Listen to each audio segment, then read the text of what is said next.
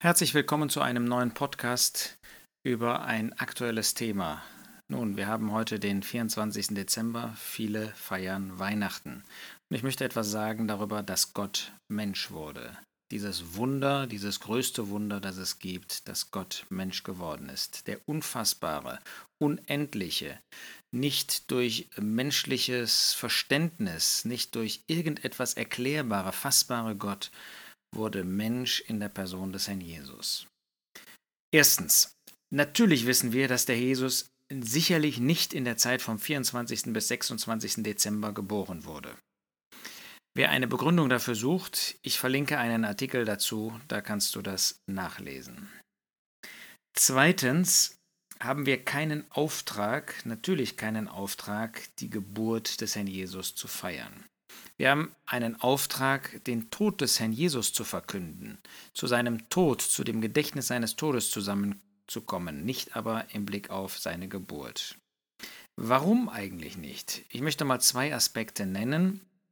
Erstens, die Geburt des Herrn Jesus ist das Gerichtsurteil Gottes über den Menschen. Denn ab dem Augenblick, wo Gott Mensch wurde, wo ein vollkommener Mensch hier auf dieser Erde lebte, konnte Gott auf ihn zeigen und jedem Menschen sagen, hier lebt einer, das ist der Maßstab für dich. Wenn du so lebst wie er, wenn du in jeder Hinsicht mich verherrlichst, dann kannst auch du ewig leben. Und damit war das Verurteilungsurteil für jeden von uns geschrieben. Zweitens, was wir deshalb brauchten, war Errettung, nicht einen Menschen, der hier lebt auf der Erde. Und doch möchte ich sagen, die Geburt, jedenfalls die Menschwerdung des Herrn Jesus war nötig, war notwendig, damit wir errettet werden konnten. Er musste natürlich nicht ähm, als Baby geboren werden. Gott hätte auch als Erwachsener kommen können. Für die Sühnung war das nicht nötig. Aber für uns, im Blick auf uns, dass wir sehen, dass wirklich ein Mensch von Anfang an nichts anderes getan hat, als Gott zu verherrlichen. Dass er zeigte, dass er wirklich vollkommen war. Dafür war es notwendig, dass er auch als Baby geboren wurde. Und wir beten ihn dafür an, dass er diesen Weg gegangen ist. Der Jesus war übrigens ungefähr ein bis zwei Jahre alt, als die Magier zu ihm kamen. Also das, was heute als Krippenspiel ähm, da vorgenommen wird an Weihnachten, hat natürlich mit der Geburt des Herrn Jesus nichts zu tun. Ich darf dich auf den Film hinweisen, den ich ähm, auch verlinke hier. Dieser Film, der ab dem äh, Donnerstagnachmittag freigeschaltet sein wird. Und dort siehst du etwas über den Stern von Bethlehem, sehr nützlich, sehr interessant. Und wo auch ähm, ein Stück weit gezeigt wird, dass der Herr Jesus vielleicht anderthalb bis zwei Jahre alt gewesen ist, als diese Magier dann zu ihm gekommen sind. Schau dir den Film an und auch andere Filme auf Bible Teaching. Ich kann sie nur empfehlen. Ein dritter Punkt, den ich erwähnen möchte. Das Marktforschungsinstitut INSA hat repräsentativ Deutsche befragt, ähm, was sie von der Jungfrauengeburt halten. Nur 23 Prozent der Deutschen glauben an die Jungfrauengeburt, also dass Maria Jungfrau war, als der Jesus geboren wurde. Und selbst bei den evangelisch-freikirchlichen, wo man eigentlich erwarten würde, da werden ja eigentlich alle daran glauben, sind es nur 57 Prozent. Das ist doch irgendwie erschütternd. Wir kommen gleich zu Gottes Wort, dass das ausdrücklich, eindeutig auch verkündet, aber es sind nur 57 Prozent, die glauben. Selbst unter den Muslimen glauben mehr Menschen an die Jungfrauengeburt als in Deutschland. 39 Prozent im Vergleich zu den 23. Das kann man nachlesen in dem aktuellen IDEA-Spektrum. Und dort muss man wirklich dann konstatieren, es ist erschütternd, wie weit die Menschen in Deutschland, wie weit sogar Christen weg sind von dem, was Gottes Wort sagt. Nun, was finden wir in Gottes Wort? Matthäus 1, Vers 18. Die Geburt Jesu Christi aber war so. Gott bezeugt das ausdrücklich, als Maria, seine Mutter, mit Josef verlobt war fand es sich, ehe sie zusammengekommen waren, dass sie schwanger war von dem Heiligen Geist. Wir sehen also hier ausdrücklich, ehe sie zusammengekommen waren. Eigentlich auch schön, wie man sieht, wie Gottes Wort klar macht, worum es geht, aber in Worten, die ich einmal als edel, die ich als angemessen bezeichnen möchte. Natürlich, Gottes Wort ist immer angemessen, aber hier sieht man, wie man Dinge sauber und verständlich und doch gut ausdrücken kann. Gott tut das. Ehe sie zusammengekommen waren. Zweitens sehen wir hier, dass Maria eben nicht durch einen Menschen schwanger wurde, sondern durch Gott, den Heiligen Geist. Also ein Wunder, etwas Einzigartiges. Sie war Jungfrau und das, was geschah, war durch Gott. In Vers 25 wird noch einmal bestätigt, dass Josef Maria sie nicht erkannte, bis sie ihren erstgeborenen Sohn geboren hatte, und er nannte seinen Namen Jesus. Jesus heißt der Herr, Yahweh, ist Rettung. Ja, Maria blieb Jungfrau bis zu der Geburt.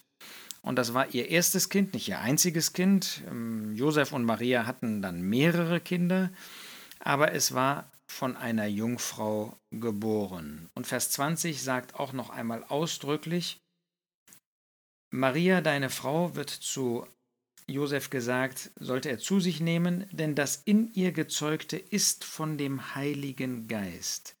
Gott selbst wurde wirksam. Denn was aus dem Willen des Mannes hervorgeht, sagt der Apostel Johannes oder sagt der Jesus dort, das ist Fleisch. Das ist entsprechend den ähm, Charakterzügen, dem Wesen dessen, der zeugt. Aber hier war Gott derjenige, der handelte und der dazu führte, dass Maria schwanger wurde, und so war das in ihr geborene eben auch göttlichen Charakters. Das finden wir in dem Buch, in dem Evangelium, wo ausführlicher darüber gesprochen wird, in dem Lukasevangelium. Da heißt es in Kapitel 1, Vers 27, der Engel Gabriel kam zu Maria, zu einer Jungfrau, die mit einem Mann verlobt war mit Namen Josef aus dem Haus Davids. Und der Name der Jungfrau war Maria. Also ausdrücklich wird zweimal hier bestätigt, es war eine Jungfrau. Es zeigt, dass es ein Wunder ist. Alles, was hier passiert, ist ein Wunder. Dass äh, Maria ein Kind bekommt als Jungfrau, dass Maria schwanger wird äh, als Jungfrau, das ist ein Wunder Gottes, dass so ein Kind geboren werden kann. Dann heißt es in Vers 31, und siehe, du wirst im Leib empfangen und einen Sohn gebären, und du sollst seinen Namen Jesus nennen. Das heißt, es geschah mit ihr. Gott hat, wie wir das gleich sehen werden, sie überschattet. Es ist ein göttliches Eingreifen, ähm, nicht ein materieller Akt, wie das bei uns Menschen der Fall ist, sondern ein göttliches Eingreifen in Gnade, in Souveränität. Und dann eben ausdrücklich das Kind sollte Jesus, Yahweh ist Rettung. Gott ist zur Rettung zu uns Menschen gekommen. Gott wurde Mensch.